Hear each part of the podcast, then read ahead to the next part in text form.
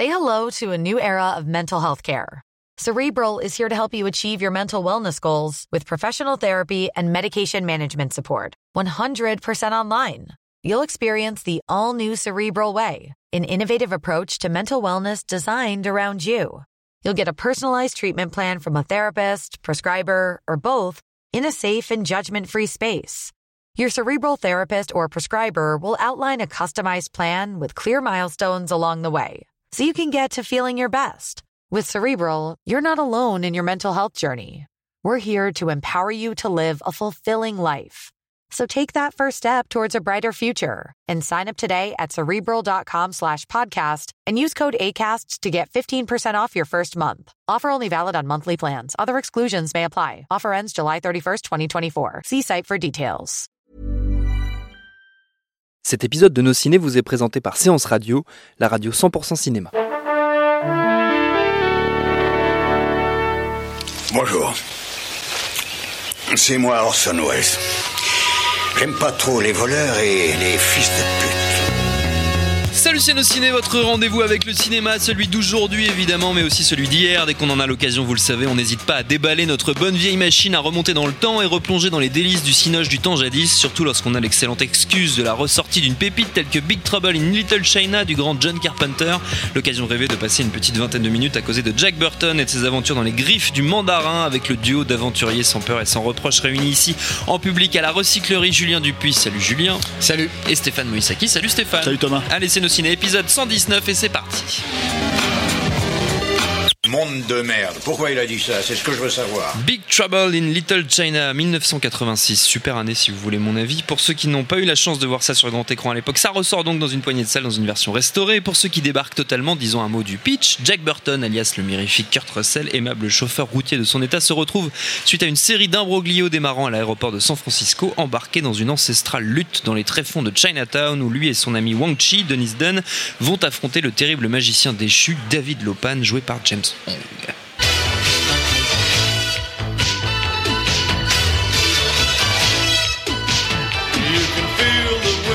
comme toujours une musique de légende comme pour tous les Carpenters. Je crois que c'est lui qui chante euh, sur, Ouais, sur le morceau, c'est son groupe, hein, c'est ça. ouais, Il- c'est eux qui il avaient est dans le clip. Il est dans le clip, ouais. Le clip était assez mémorable aussi. On l'a dit, la caméra donc est tenue par nul autre que Big John Carpenter. Que dire, que dire de Big Trouble in Little China, messieurs? Qui veut commencer? Stéphane va vouloir que ce soit Julien qui commence. Je Bah, sens venir gros, gros comme une maison. Julien, vas-y, c'est à toi.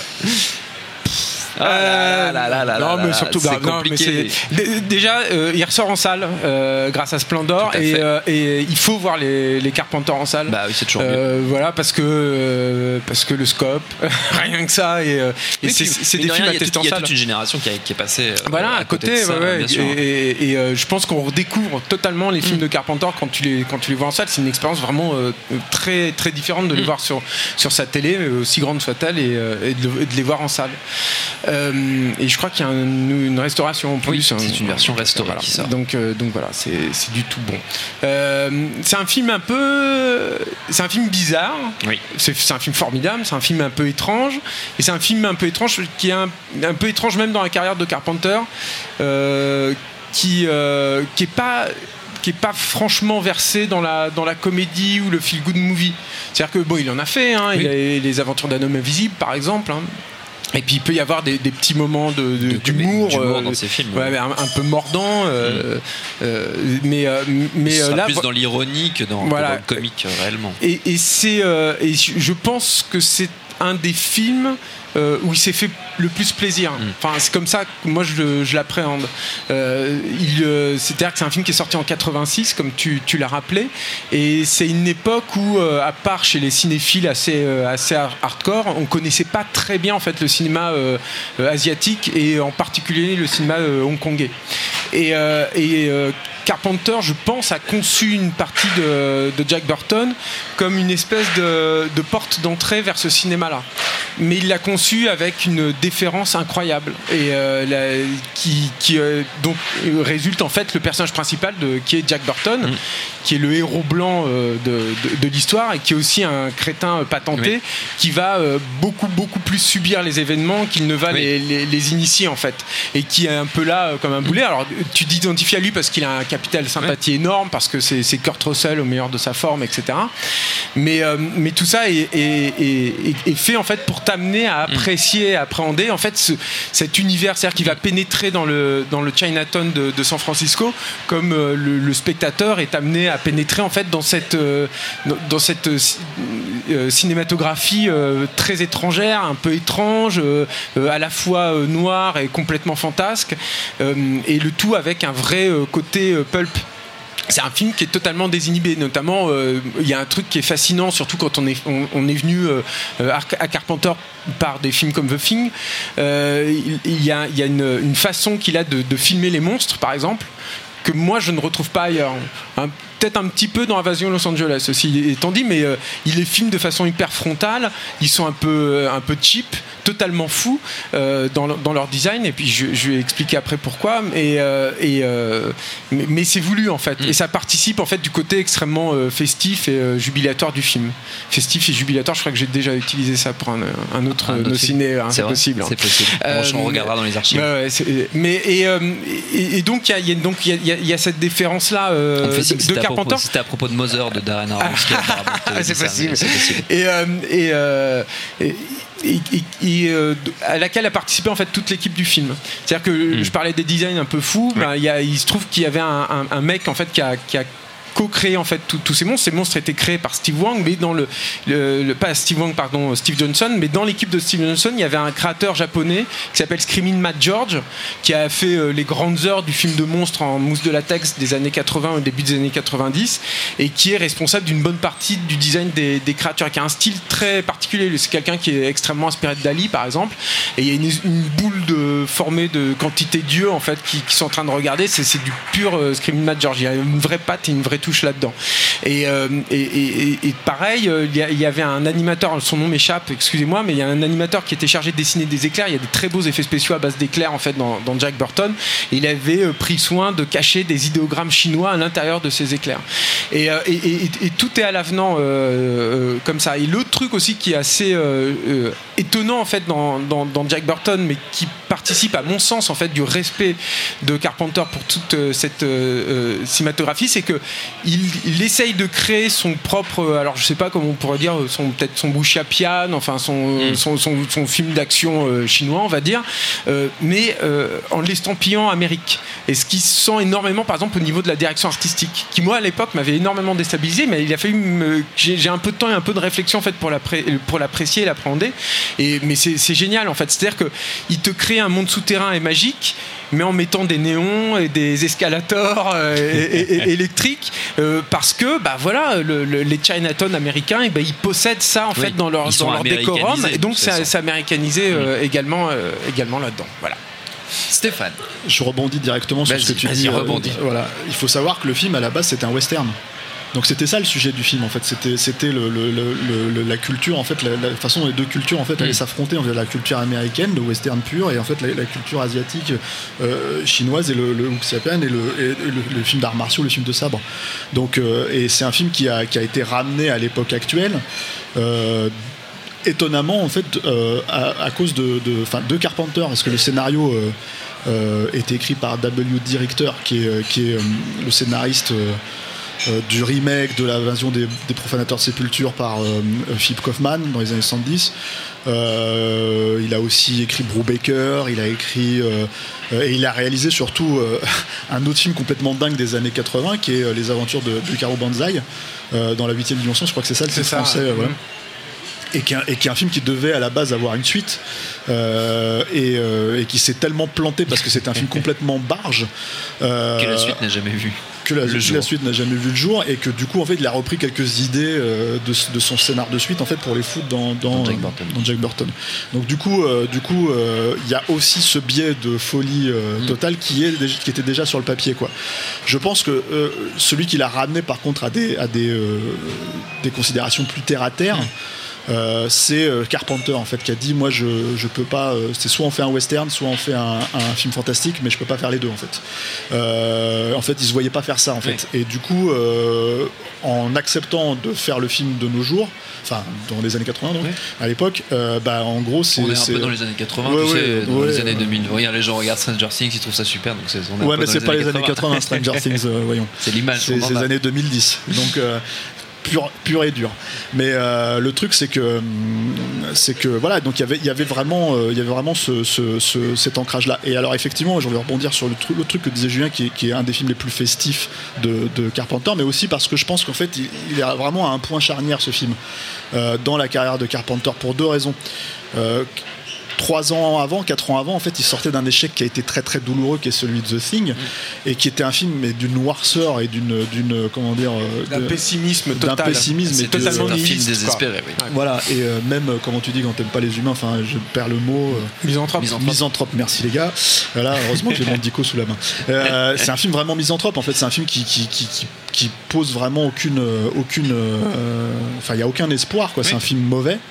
Euh, et euh, enfin mauvais, pas mauvais, mais au sens. on, a, euh, on, a, on, a bien compris que t'es pas en train de dire que c'est un mauvais film. Et il se l'est pris en pleine gueule. Il se l'est pris littéralement en pleine gueule. Et ça, il en a, il en a chié en fait. tu regardes les photos de tournage des films de Carpenter à, cette époque-là. Il a vieilli à une vitesse grand V. Bon, il, a, il, a, une maladie hein, de peau et, qui, est, un peu connue maintenant, mais on ne le savait pas forcément à l'époque. Et, du coup, en fait, tu le vois vieillir à vitesse grand V. Carpenter qui avait même pas 40 balais à l'époque, mm. hein, et qui, a l'air d'en avoir 60 déjà en fait sur le tournage de de, après de Invasion Los Angeles en fait parce que justement le truc qui s'est passé c'est que même en partant sur ce côté complètement festif que tu voyais déjà, c'était par exemple Starman, c'est un film qui était beaucoup plus optimiste. Euh, euh, même quand tu voyais ça en fait dans le dans le même quand il essayait d'aller dans cette direction là, mm. euh, le public ne suivait pas vraiment. Starman, ça a un petit peu marché, mais mais tu sens que c'est un film qui a été fait en réaction au succès d'E.T., y compris pour Carpenter. Moi j'adore le film, hein, mais c'est voilà parce que Carpenter ne peut pas faire des films malhonnêtes, c'est ça le, truc que tu peux pas lui enlever quoi. Et c'est pareil avec, avec Jack Burton, c'est un film qui s'est fait très très vite, la Fox l'a enclenché le film très rapidement, ils ont demandé, euh, ils ont dit ok si vous, avez, si vous faites le film, on a une date, c'est dans 8 mois, vous balancez le film, et c'est ce qui s'est passé. Donc c'est effectivement le côté, on va dire entre guillemets, euh, euh, film de studio tourné dans un studio et ça se voit en fait si tu veux bah je pense que ça participe mais Carpenter n'a jamais eu de problème avec ça donc il est vraiment allé à fond il a toujours assumé le, côté euh, très cinématographique en fait euh, très années 60 70 de son cinéma en fait parce que même dans les années 70 il faisait déjà du cinéma des années 60 on va dire entre guillemets c'était des années 40 50 c'était ces maîtres à penser c'était Howard Hawks c'était des mecs comme ça qui étaient clairement des, des des comment dire des aussi des réalisateurs de studio en même temps des francs-tireurs quoi. Et, et, là cette, cette, approche en fait chez lui euh, qui est là complètement c'est-à-dire qu'il voulait faire des films de studio ça c'est quelqu'un qui voulait travailler dans ce système là mais qui en même temps en fait euh, voulait être lui-même dans ce système là il s'est complètement planté parce que ça ne marche que que quand tu as du pouvoir, on va dire, auprès du studio, et le pouvoir, c'est quand tu as fait des succès. Et là, Carpenter commençait vraiment à être à court. Euh, et c'est à cause de ce bid-là, en fait, enfin de la succession de bids, mais surtout celui-là, qu'il est reparti faire des plus petits films comme, euh, comme Prince des Ténèbres, qu'il a vraiment fait pour un million de dollars. Quoi. À l'époque, c'est juste complètement dingue de se dire que le mec, il a fait ce film-là de cette qualité-là pour si peu. Pareil avec Invasion Los Angeles, en fait, et qui sont des films qui, qui, comment dire, pour le coup, et surtout, moi, je trouve Invasion Los Angeles, qui enfin, assez éclair en fait sur, euh, euh, la, façon dont Carpenter aborde euh, toute cette période capitaliste de merde, enfin, etc. etc. C'est, c'est, pour le coup, c'était vraiment un film de son époque, en fait, Invasion Los Angeles, et qui est vraiment enfin qui a un décrassage euh, voilà euh, comment dire euh, total immédiat à la sulfateuse voilà, Et, le truc en fait qui est étonnant c'est moi je trouve ça étonnant en fait parce que il faut, faut, aussi maintenant recontextualiser le truc c'est qu'on est 30 ans après plus et c'est un film culte c'est littéralement un film culte. Qui sont en train de parler d'un remake euh, avec euh, avec euh, bon comme tous les films tu me diras avec The Rock. Ce qui est vraiment une idée de merde totale quoi. Et, et ça m'étonne pas en fait. Ils sont en train de parler de ça parce qu'en fait les mecs se disent mais attends il y a, c'est un film qui est ressorti je sais pas combien de fois en DVD je sais pas combien de fois en Blu-ray et tout. Et qui a, il y a au moins trois coups quatre éditions Blu-ray différentes. Parce qu'il y a un vrai culte autour du film qui s'est mm. formé et je suis étonné en fait que, certes le film il allait à contre-courant en fait de cette époque Ce, que dit Julien sur le personnage principal de, Jack Burton qui qui est pas seulement en fait le, la porte d'entrée, euh, mm. voilà, mais qui est surtout en fait le, le crétin sur lequel les héros chinois vont pouvoir s'appuyer pour avancer. Mais euh, Carpenter l'a toujours dit, il a toujours dit qu'il l'avait tourné comme un, comme un personnage de sidekick en fait. C'est le sidekick de, de, son, de son fameux ami. Euh, mais ça n'a jamais été présenté comme ça au public. C'est ça aussi la différence, c'est que tu as une star qui joue le sidekick. Euh, les Chinois sont les héros du film parce que c'est leur, ça se passe dans leur univers, c'est dans leur culture, voilà. et, et, et, ça, c'est complètement à contre-courant. Mm. C'est-à-dire que voilà, effectivement, quand tu réfléchis un petit peu, tu te dis bon, c'est un film qui introduit la culture euh, chinoise, enfin la cinématographie chinoise dans le cinéma américain, dans le blockbuster en plus, euh, les gens connaissent pas. En général, c'était quand ça sortait, c'était des films hyper mal doublés, oui. cutés. Euh, qui passait pour des films risibles, euh, euh, voilà, qui, qui, passait pour des films risibles aux yeux, de, aux yeux du mmh. public, quoi, qui pouvaient pas les voir dans des dans des vrais, dans, des, bonnes conditions. dans des bonnes conditions. en plus, c'était considéré comme du cinéma un petit peu trash parce que c'était vraiment pour les cinémas de quartier, dans des cinémas. C'était un peu gore aussi, parce que voilà, c'est ça. Aussi, cinéma d'exploitation, c'était considéré comme ça dans, des drive-in, c'était un peu dégueulasse. Ils n'ont pas les mêmes tabous en Asie. Donc voilà. Et euh, donc le film, le film fait ça. En fait, il a fait ça. Hein. Je veux dire, euh, moi, je pense que euh, objectivement, même si les films n'ont rien à voir, tu pourrais pas avoir Matrix si tu n'avais pas eu les aventures de Jack Burton dans les blockbusters américains ou l'arrivée de John Woo aux États-Unis. Enfin, ce genre de choses, quoi. Et, et en fait, en même temps, c'est un film qui dit en gros aux Américains, vous êtes tous des gros blaireaux. Voilà, en gros, hein, c'est votre personnage fétiche, là, le gros routier euh, qui pue sous les bras. Bah, c'est même s'il est sympa, vous êtes sympa, on aime bien boire des coups avec vous, mais vous êtes quand même des gros blaireaux et euh, des blaireaux sympas, mais bon, voilà. Et du coup, bah ouais, forcément, le, public s'est rejeté, mais pourtant, ce que je trouve étonnant, c'est que tu peux pas pour moi, tu ne peux pas voir le film autrement que ce qu'il est vraiment. C'est-à-dire, c'est un film qui est tellement clair dans ses intentions, qui est tellement direct, comme tout le cinéma de Carpenter qui a jamais joué, euh, comment dire, euh, les, les, Vierges effarouchées, qui a toujours euh, traité son sujet de manière euh, directe, frontale, que bah, je m'étonne quand même du succès a posteriori du coup tu vois de, de, de, voilà. Et alors voilà moi j'aimerais préciser aussi un petit truc. C'est à ce point un film culte entre guillemets c'est un, terme qui est un peu galvaudé donc j'aime pas trop l'utiliser mais voilà que tu as aujourd'hui des gens qui le référencent dans leurs films et t'as envie de leur dire putain mais revoyez-le les mecs parce que vous vous êtes totalement à côté de la plaque. Euh, des, quand t'as James Gunn euh, sur les Gardiens de la Galaxie ou euh, Taika Waititi sur, euh, sur Thor Ragnarok qui citent ouvertement qui disent bah c'est mon Jack Burton pour dire voilà on a essayé de faire ce film un peu un peu déluré un peu un peu, fun, parce que oui il y, a ce côté là hein, clairement dans, dans, Jack Burton c'est alors tel cavalier de l'apocalypse il s'énerve et il gonfle et il pète tu vois. Pourquoi? Parce que parce que c'est ah, cool quoi parce que c'est fun. parce qu'on l'a jamais vu. Et, et, du coup en fait le truc c'est que euh, qui est ça en fait euh, voilà ça fait sens quand même malgré tout dans cet univers là et je trouve que le problème en fait d'un Thor Ragnarok ou d'un film comme les Gardiens de la Galaxie au-delà du fait que tous les personnages sont Jack Burton. Et il n'y a pas il a pas le héros chinois du groupe justement tu vois. Il n'y a pas le, héros noble le vrai personnage en fait qui va qui va entre guillemets euh, quand je, dis sauver la princesse ce genre de mm. choses enfin bref les, archétypes de base euh, euh, le personnage ce personnage là en fait n'existe pas. Le, personnage héroïque qui a ce parcours là n'existe pas vraiment dans ces films là c'est ça qui est problématique. Donc du coup en fait on se retrouve avec des vrais films d'idiots au lieu de films intelligents euh, qui mettent en scène des idiots. Et c'est un peu. C'est la grande euh, différence. c'est la grande différence. Avec Jack Burton. c'est ça, c'est-à-dire que l'humour n'est n'est jamais fait au c'est-à-dire qu'il y a des choses qu'on respecte en fait dans Jack mm. Burton et, que l'humour ne, ne, ne, va pas partout pour faire un bon mot euh, il y, a une utilisation très précise moi je, je peux comprendre au regard de, l'évolution des blockbusters actuels qu'il y ait cette volonté de, vouloir faire un remake parce qu'on pourrait croire euh, en regardant juste la surface et pas très bien le film euh, que ben, on, est dans, ce, dans cette catégorie là euh, sauf que non pas du tout. À tel point d'ailleurs que je trouve qu'il y a dans et ça, fait, ça participe d'ailleurs de l'étrangeté du film il y a dans Jack Burton ces moments un peu inquiétants et un peu bizarres qu'on retrouve dans tous les, tous les Carpenters. Il y a des choses un peu gore il y a des choses des, des amorces d'ambiance qui sont euh, déplaisantes en fait. C'est à la fois un feel good movie, mais il y a des fois avec des, des, fois des choses qui te démangent un peu, qui te, qui te dérangent et qui te déstabilisent quoi. Et à mon avis, effectivement, s'il faut un remake avec The Rock, plus jamais tu auras ça quoi. Tu n'auras plus, plus, plus rien, tout sera policé. ce, sera, ce sera l'enfer, l'apocalypse. Pour le coup, ce sera, ce sera lui, ce sera lui qui, qui pètera dans le film sans doute.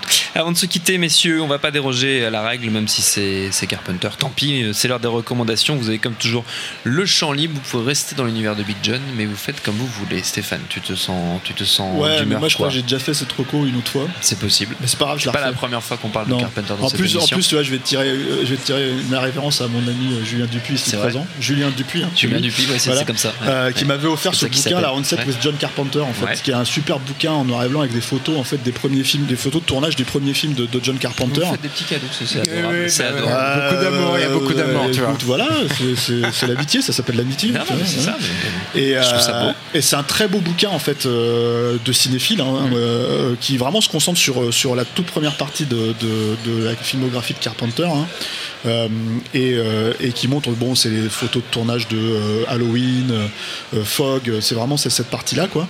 Et, et voilà, enfin, je trouve que c'est un bouquin, un bouquin que les fans de John Carpenter peuvent vraiment s'offrir pour avoir ça dans leur euh, ou avoir un ami euh, qui leur offre ah, un, ami, comme toi. voilà. Julien. Euh, il y a un livre qui, qui est sorti il y a, je crois il y a un an environ mais non pas encore je sais pas ce qui trafique. Tu, vois, tu, prends des notes avec des photos de tournage de Jack Burton dans Griffe du Mandarin ah. voilà et également des photos chez, chez Boss Film etc donc ça c'est ma première reco. Ma deuxième reco parce que moi j'aime bien en faire plusieurs je, suis désolé. Ma deuxième reco c'est le commentaire audio de Jack Burton dans Griffe du Mandarin assuré par Carpenter et Kurt Russell qui est une bonne façon de continuer l'éclat total qu'est le film parce que là ils sont hilars, ils arrêtent pas de faire des blagues. Enfin, c'est de, de la renfoire quoi. C'est absolument réjouissant.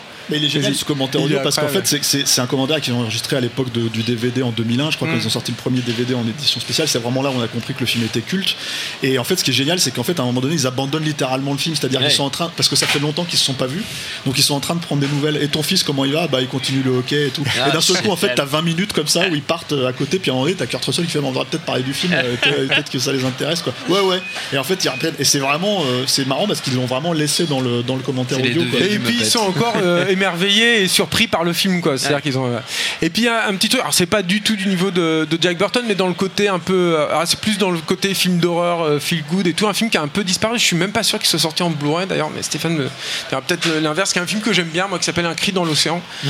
alors c'est pas du tout du niveau de, Jack Burton. Encore une fois, moi j'aime bien ce film-là, avec réalisé par Stephen Sommers, le réalisateur de La Momie, mais à l'époque où il n'était pas encore totalement gréé par la cocaïne, tout ça. Donc c'était c'est un bon film, c'est rigolo, c'est sympa. Il y a il y a un gros monstre euh, géant. C'est sorti en Blu-ray américain. Ah, c'est sorti en, double programme ah, bah avec euh, c'était un très... The Puppet Masters. C'était un très gros. Ah ouais, je, je l'ai, c'est pour ça que je le ah, C'était un bah, très tu, gros. Tu, tu pourrais l'offrir à Julien Je l'offrirai à Julien. c'est une bonne idée.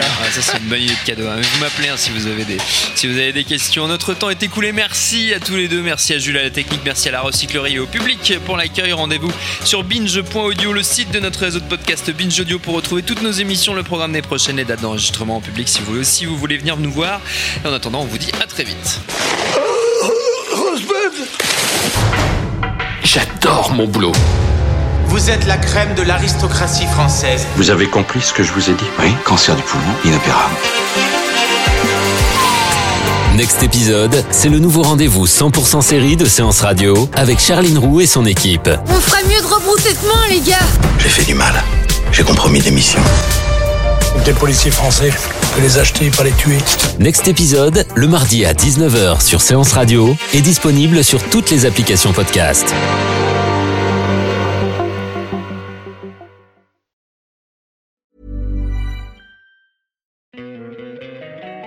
Don't you love an extra $100 in your pocket? Have a TurboTax expert file your taxes for you by March 31st to get $100 back instantly.